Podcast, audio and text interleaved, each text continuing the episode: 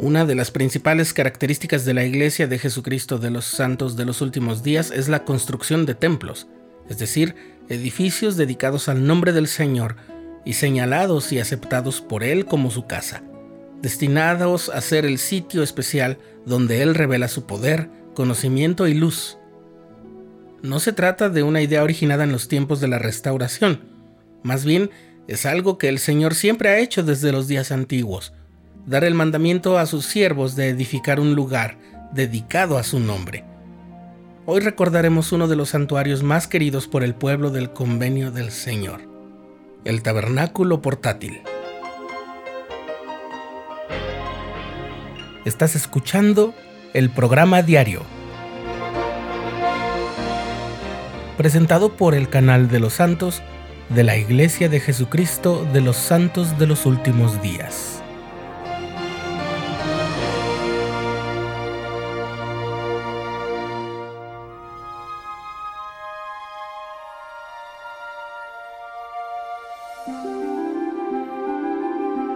Como leemos en el Antiguo Testamento y también en el libro de Moisés, en la perla de gran precio, el Señor llamó a Moisés en el monte Sinaí. Ahí le reveló el plan de salvación y le dio poder para efectuar la obra que le designó. Una vez que hubo conducido al pueblo de Israel fuera de Egipto para ir a la tierra prometida, Moisés volvió a Sinaí para recibir más poder, guía y conocimiento del Señor. Una parte muy célebre de aquella comunión son los diez mandamientos, aunque en realidad fue todos los convenios y la doctrina del plan de salvación que en esa ocasión fue revelado junto a las disposiciones, mandamientos, ceremonias y todo lo que hoy conocemos como la ley de Moisés. Como el pueblo debía recorrer un camino algo prolongado, el Señor mandó que se elaborara un tabernáculo móvil para tener siempre un sitio consagrado a las ordenanzas más especiales. Entonces Moisés recibió por revelación las medidas y los materiales exactos para la construcción del tabernáculo. Cuando el profeta descendió del Sinaí, reunió a Israel y se comenzó la construcción. El tabernáculo, igual que los templos que lo siguieron después en la historia, como el templo de Salomón y el que fue construido o restaurado por orden de Herodes el Grande, e incluso en los tiempos de la actualidad, fue un lugar donde el pueblo del convenio aprendía del camino que lleva a la vida eterna. Veamos por qué. De los cuatro muros exteriores, el que daba al este tenía la única entrada que nos llevaba al atrio exterior o patio, que simboliza el mundo en el que vivimos. En ese atrio o patio, frente a la tienda del tabernáculo, está el altar del holocausto, donde se efectuaban las ofrendas y sacrificios de animales como símbolo del sacrificio expiatorio de Jesucristo. También había una fuente de bronce que contenía agua, donde los sacerdotes que oficiaban en los sacrificios debían lavarse antes de entrar en la tienda del tabernáculo. No se usaba para bautismos, pero el símbolo como elemento purificador también está en las aguas bautismales de hoy. Ahora imagina que entramos en la tienda del tabernáculo, hay dos secciones o ambientes, pero no uno al lado del otro, sino más bien uno está al entrar y el otro hasta la parte posterior. La primera sección, es decir, en la que estaríamos justo al entrar en la tienda, se llama el lugar santo. En él se encuentran tres objetos especiales por lo que simbolizan y representan. Hacia el lado izquierdo se colocaba un candelero de siete brazos que debía estar siempre encendido y que representaba al Espíritu Santo. En el lado derecho se encontraba la llamada mesa de la proposición, que tenía 12 hogazas de pan que se elaboraba sin levadura. La explicación de esto es la siguiente. La levadura causa que el pan se deteriore con más velocidad, así que los panes sin leudar eran un símbolo de una vida libre de las impurezas del mundo.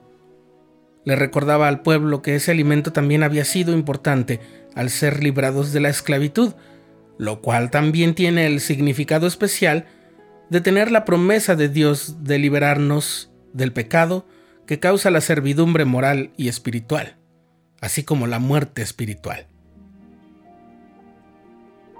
La tradición judía indica que junto al pan sobre la mesa también se colocaban copas con vino. Por supuesto, el pan y el vino en esa mesa nos recuerdan el pan y el agua de la Santa Cena que representa el sacrificio del Salvador. El lugar santo es un símbolo del mundo terrestre y le enseña al pueblo del convenio cómo estar en el mundo, pero no ser del mundo. En el centro y justo frente a la división con el otro ambiente del interior de la tienda, se encontraba un altar semejante al del holocausto, pero más pequeño, donde el sumo sacerdote quemaba incienso todas las mañanas y todas las noches, porque el incienso es un símbolo de la oración. De esta forma, cada mañana y cada noche, al menos, el incienso era un recordatorio de que el pueblo del convenio del Señor debe ser constante en sus oraciones elevadas a Dios.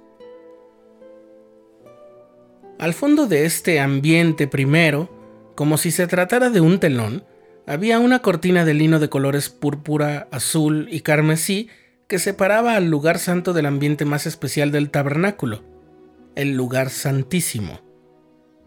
Esa cortina también tenía bordadas unas figuras llamadas querubines o ángeles de Dios. En el centro del lugar santísimo se encontraba el objeto más sagrado del tabernáculo, el arca del convenio, que contenía otros objetos sagrados como las tablas de piedra que el Señor dio a Moisés en el monte Sinaí. Era un recordatorio al pueblo de que el regreso a la presencia de Dios depende de la obediencia a su ley. La tapa del arca, conocida como propiciatorio, estaba hecha de oro puro y también tenía talladas dos figuras angelicales, o querubines. Solo el sumo sacerdote entraba en el lugar santísimo y lo hacía solo una vez al año, en el día de la expiación, para esparcir sangre del sacrificio sobre el propiciatorio como parte de la ceremonia. Aquella no era la primera vez que la sangre del cordero sacrificado serviría como símbolo de la sangre del cordero de Dios que tenía el poder para salvar al pueblo.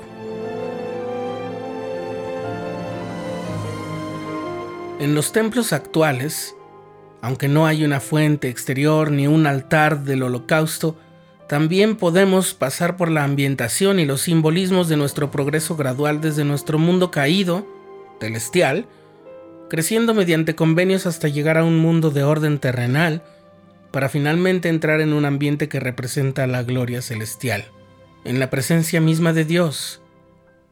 Los templos siguen cumpliendo la misma función de enseñar a los hijos de Dios sobre la vida eterna.